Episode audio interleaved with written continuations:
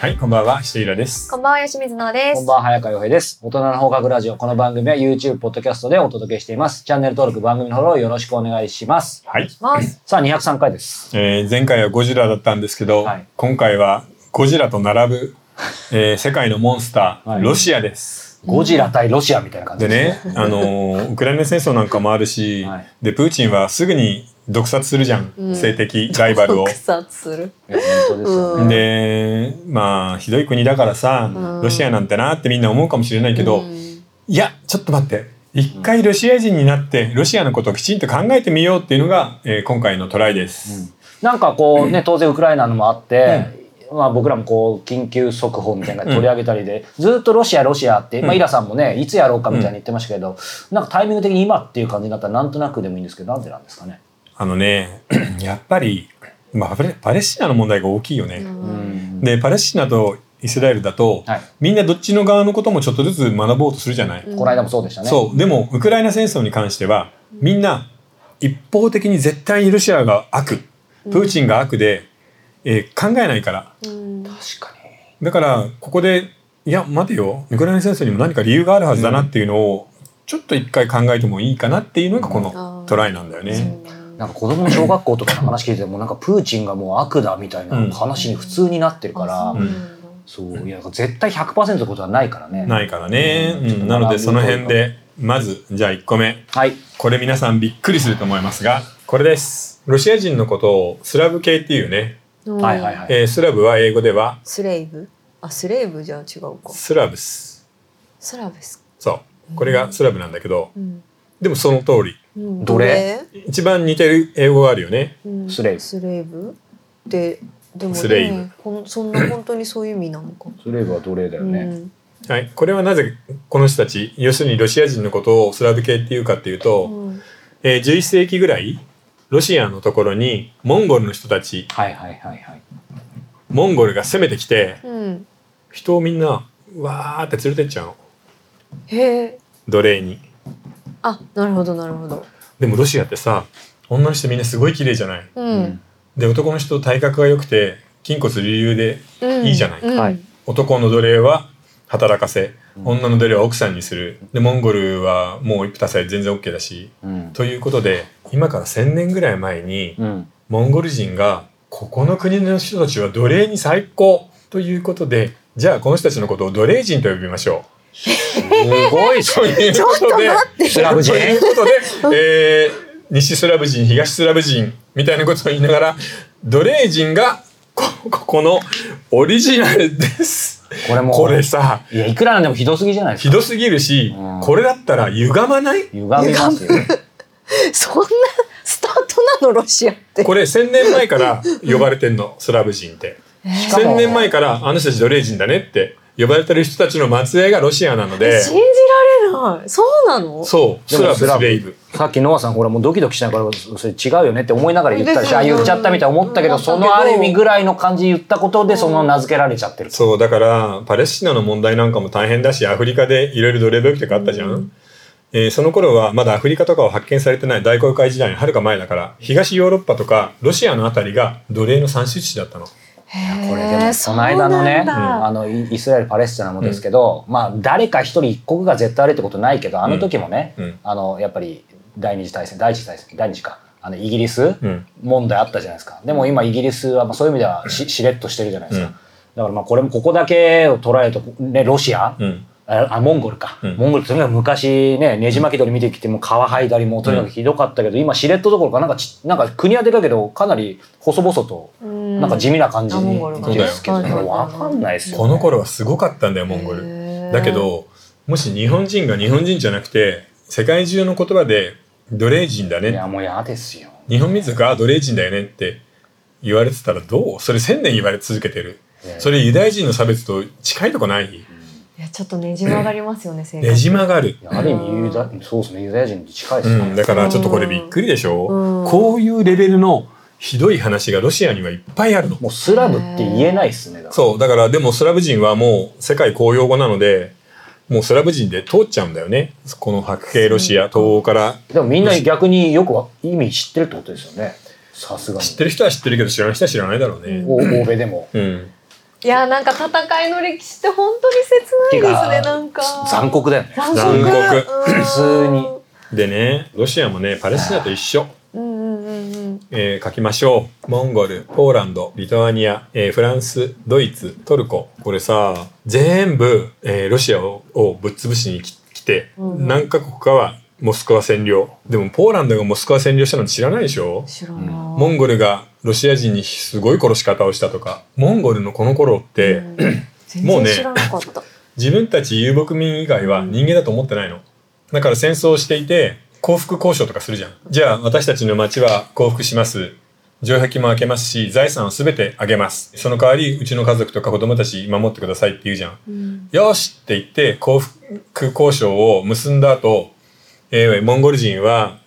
うんモスクワだったりに入っていって全員殺します全部奪った上で殺すいやでもトルコあのチンギス・ハンあトルコじゃありませんモンゴルチンギス・ハンうのん国ですもんね、だからそういう残虐性があるっていうのはなんとなくいや残虐性とかなんととかって考えてなかったと思うでも当たり前みたいな羊を殺すのと一緒で、うんあこれ持ってけないんだしこいつら生きててもしょうがないからって言って、害虫と一緒みたいな、怖い手と足を縛るよねこうやって、うんでそれを、えー広場に寝かせる、うんうんその上に大木から取った厚さ5センチぐらいの木の板を渡す、うんえー大きさとしては25メートルプールぐらいほうほうその下に、えーその町の、えーロシア人の貴族がうん200人ぐらい寝ている、うん手を縛られて、ほいほい足も。でその上でモンゴル人が1,000人とか乗っかって大宴会をしてその下の何百人かを圧死させる。怖い何上で飲んだり歌ったり大騒ぎしてロシア人の女の人なんかを酒つげようとかやっててでその下でロシアの貴族はえっと圧死です息ができなくて。いやちょっと結構こすごれいね。これすごいですよ結構あの今まで結構やってるじゃないですか、大虐殺とか、うんあうのんーいや殺し方がね殺し方が殺しなか方がなかあお酒飲みながら踏んで殺すってさなかなかいかれてま想像つかすないよじゃんこれは。すごいよね。ちょっとレベルホ高いラー映で画すじね。ゃ逆に出てこないそうよでね。すねだからロシアの過去の残虐なひどいやられ方の歴史はねなかなかなのよ。へええしそれかを僕らほとんもど知らないですからね全然知らなかったロシアがそんな目になってるなんて。そじゃないとあんなこと逆に言うとしないってことだよねうんしかもポーランドリトアニアフランスドイツしかも下からトルコみたいななんかもう大変ですねこれ。そうリだからトアニアって昔でかかったんですよね。うんでかいっていうかでかかった力強かったんだうそうリトアニア・ポーランド連合でロシアを攻めるうの。んへえでフランスはナポレオンが攻める。うんうんドイツはドイツのこのね諸侯がみんなね攻めに来るのよう。んうん。でトルコはイスラム教で攻める。へえでモンゴルは騎馬民族で攻めるっていう。だからまあここで一番有名なのはそっちの方にも出てたと思うけど、うんタタールの首切っていうので。あははいいははいいははいいまあこれが250年続くんだけど、うんそれだけじゃなくて毎回毎回やられまくってんのだからさなんかロシア人って本当に大変なんだなっていいやう本当に。うんことは分かってみるとだから逆にプーチンが出るのも分かんないいやいやわわかりかまするわかる全然もうもうこ自の衛しないとうんそういうことやられちゃうだってしこれまでのどんだけそのねあるかっていうだかうらんわずか10分でちょっともう分かっちゃいますね。っていうか前半はは衝さ撃すぎつたかみがなかなかいいでしょ僕もうスラブ人の語源がスレイブだって聞いてそりゃないぜって思ったもんちょっと言葉を失いまうんした。世界中で1,000年呼ばれている名前が奴隷人ってひどいもんな、うんこれでもうんまたあんまりねユユダヤとかイスラエルあっちの方に入っていくと話膨らむかもしれないですけど、あっちの方は、うんやっぱり世界的にもまあいろいろいろんな見方がある、うんどどっちもこの間の話もそうですけど、うんまあ、複雑だったじゃないですか、うんうんだからなんて言うんだろうなうーんそうさっきの話に戻るんですけど、まあ、どっちがいい悪いとも言えないよねみたいなのありますけどやっぱりこのロシアに関しては、うん今の話聞くとなおさら、うんあじゃあむしろロシアにもっとある意味同情的でもいいじゃないのぐらいなのに一般的にはねそうだねさっきの話で9割は、だからそれに関してはさ、なんだろうそのロシアのこともちゃんと考えた方がいいよね。で、今回、えー、と僕のアンチョコになったのはこの2冊です。えー三浦清美さん、創写新書のロシアの思考回路。この本ね、ロシア人が何をどう感じているかっていいいうこタイとトルをですね。素晴らしく細かく書いてるんですよ。現代のことは薄いんだけど、ロシアの国の成り立ちの初めの頃からのあたりがすごく細かいので面白かったです。で、こっちが、えーおなじみ小泉優さんの現代ロシアの軍事戦略。ロシア軍がどういうものであるか。で、ロシア人が今、現代戦争をどう捉えているかっていうのを書いてる本です。どっちもねすっごい面白かった、うんうんいやーロシアは深いわ、うん深深いですね。うんえでもなんか、うんロシアってめちゃくちゃ国でかいじゃないですか。でかいけど、うんその北の方の80%ぐらいはうん、カナダと一緒で誰も住んでない、あそうーなんです一応領土的にはあれだけそどう南の方のさへーベルトになってるようなところとヨーロッパ側のロシアうにん人口の9割ぐらいが集まってるんで、うん上の方はただの氷のあそうなんです、大平原、すごいよね。へーそれとそれそのメリカタル情報だから上の方は拡大されるので、うんうん実はビュッてそれをねうん半分ぐらいに縮めたぐらいの感じそうなんですね。いやでもこんだけさっきのね国々からいじめられてて、ここまでその国土広げられたあの力を持てた理由、だから本当にありロますシよねア人にはもともと戦闘民族としての力もあるうし、ん、意外とね賢いんだよへえだから民族的な力がドイツ人と一緒であるんだよねそうなんだでもなんかこう私のイメージだとロシアってこうちょっと、うんなんていうのかな遅れている遅れ時代がちょっうとん一昔前のその戦略だったりとかっていうのを使いがちっていうイメージ。うんうんうん、だから日本も実際そう見られてたからねあー要するに、えーその頃ってさ世界の中心がヨーロッパでそこから離れていれば遠ければ遠いほど野蛮だロシア、えーオスマンオスマントルコねエジプトは遠いから野蛮だってただ単純に思われちゃうからで極東の日本なんていうのもうん大野蛮国だよねうんうんうんただイングランドはロシアと戦っていたので日本と手を組んで日英同盟を結んでうん日本に戦争するためのお金を貸しうんロシアを叩いてくれよっていうので叩くじゃんロシアうを。んで日本がものすごく役に立ってんの。うんうんうん要するにこの時に第一次大戦中だけど日本に負けたじゃん。で、えーロシア帝政ロシア潰れちゃうからうんここで革命が起きるのでうん日本がなかったらソビエトになってないんだよ。うんうーんへえじゃあロシア日本にも恨みあるでしょうねきっとうーんでもどうかな。そうなんですか、うんそんなないと思う。あーでも今日これから本編でそういう話になるかもしれないですけうんど、やっぱりロシアっていううと、ん、えなんどんなイメいやージ？ひひねひねてるとか、うんあと別に天気は曇りじゃないんだけど、うんいつもなんか国の雰囲気がうん、曇ってるみたいな感じでドストエフスキーがいきなり毒殺あみたいなそしてロシアの方には申し訳ないんですけど、なんかやっぱそのイメージちょっとねじれてるひねひねてるみたいな感じですけどそういうのの大元もやっぱりこういうことと関連してんのかなって、まあ、あくまでイメージに過ぎないんですけどあのね実はね、えー、どうするこの話始めると時間かかるからじゃあ本編にしましょうか、ん本編はにい、しちよょっとこれを聞きたいのでじゃあこれ本編にちょうど引っ張ることになりましたけど、さあここでじゃあ、えーお便りご感想お願いします。はい、えーボーイズマムさん60代以上、女性の方からいただいています、えー198回のトランスジェンダーを語る回を拝見し思い切って感想を述べさせていただきう、ますおーありがとう私の息子は男性ですが心は女性のようです、うん私は受け入れて日常生活は家庭内では平穏に暮らしていますが社会的には様々な苦労があるようですうんどんなパートナーを連れてきても私は受け入れるよと話した時その話題はもうするなと拒絶されましたやはり話したくないこともあるのだなと改めて生きていくことの辛さを抱えているのだと思いました思春期の頃は死にたいとずっと言っていましたし自殺マニュアルの本発禁になった本ですがもう持っていますうんこのような話題を取り上げていただき、少しでも理解をしてくれる方々が増えていくことで、私どもも生きやすくなれるように思いました。できればこれからもこの話題取り上げていただきますよう、よろしくお願いいたします。というあこーとありがです。とうで息子さん大変だけどうん。またね時間をかけて少し距離を取りながらじっくり見ていけば幸せになる道もあるしうね、うんん。でも寄り添ってこうやってくれるお母さんがいてよかったねうんうん、本当ですね。やっぱおやそうですね親というかね、一番身近な人にそう理解されでてもるねお母さんいいの力よ強さ。うん。お父さんなんだよね僕僕のトランススジェンダーのさ知り合いはさ、うんうんお父さんに「お前いつ治るんだ」って 言われた治る治るんじゃねえんだよって言うんだけど分かんないんだって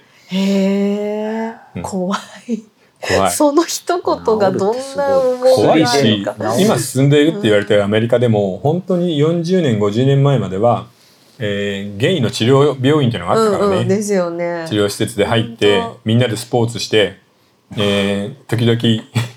あの体調が悪くなると電気ショックを与えられるっていう、時代遅れもいいとこですようね。ん、未でだもにそれが普通だったそんなこと言ってる人のでね、うんでもまあなんかまたロシアの話戻したくないですけど、はいはいあモンゴルか、うん、ああだからねやっぱ人間って結構そういうとこあるんですね。人間の銃声に関しては、うんやっぱり獣から進化してるから残そっうてるよね、あ銃声ってね、うんやっぱありますよね。うんあるだから日本人は本当に今とっても清潔な世界で一切残酷なことはしないみたいな風に言ってるけどいやーどうかな状態が変われば一皮むければ分かんないよとまはさ思うに皮ですよね。だから被ってるだけですよね。うんうんはい。ねははい、いありがとうございます。えー、20代女性から質問いただいています。はいこんにちは、吉水さん、もし18歳に戻れるとしたら外国語をやりたいとおっしゃっていましたが、具体的に何語を学びたいですかえー中国で働いていたことを生かし、中国語を学びたいと思いますかえー他の皆さんも、もし外国語を学ぶなら何語を学びたいかという希望があれば教えていただきたいです。ちなみに私はドイツ語をかじったことがあり、ドイツ語のウムラフウトウムラウトの文字、えー、と、英語で SH の音に当たる SCH という綴りが好きです。へーマニアックな質問いただいてます。えノアさん何なの私やっぱ英語ですね。音が好きなんですよね、英語の。まあね耳耳に慣れてるしね、はいそうなんですよんそれとハリウッド映画のあのセリフのかっこよさを聞くとうねん、そうなんですよね。うん響きがいいなとあ思いますのね。ーゴジラマイナスワンみたいなセリフないもんね、ないです ねう。ん、当たり前に返ししないじゃない何か言われた時うんうんにそうそうそうそう。そうなんはい、ですそうなんですとか、わかりましたみたいなこと言わないよね。うん何パターンかしかないですからね。そうなんですよ、うんなんかちょっと皮肉の効いた返し方とかそうあの洒落たねそう洒落た返あし方のとかハリウッドの会話の進め方されてるよな。そうかっこいいなと思いますね、うお二人どうですか僕は、まあ、英語はもちろんですけど、英語以外だったらスペイン語ですかね。まあ、単純にスペインが好きだし、あの、スペイン語圏がたくさんあるから。なるほどなるほどね。僕も英語以外だったら、ねうーん、でも今中国ウォッチが楽しいから、中国語から主役かな。あああ、中偉いで国す語ねめっちゃ難しいですよねなん。か、とりあえずなんかワクワクしたり、その国行きたいとかないと俺できないな。あロシア語出てこないですね。あ、ロシア語難しそ難しそうだよねあー。文学とか読みたいけどね。う。どこからの語源、語げ言語うんなのかが全くわかんないロシアああ語ーっ、そうだね。うん。て。なんかね、わかんないですま。あちょっと深みにはまりそうなんで、まあこのくらいにしておきましょうかはい、はいということで。 うんさあ、ということで、えーこの後ね、えーロシアについてみんな聞きたいこといっぱいあると思うので、本編でいろいろと語り合っていきたいと思います。えー続きは4通りご視聴方法があります。はいえー YouTube メンバーシップ、Apple サブスクリプション、audiobook.jp、えーニコニコ動画4通りありますので、えー概要欄からチェックしてみてください。それでは本編で。はい。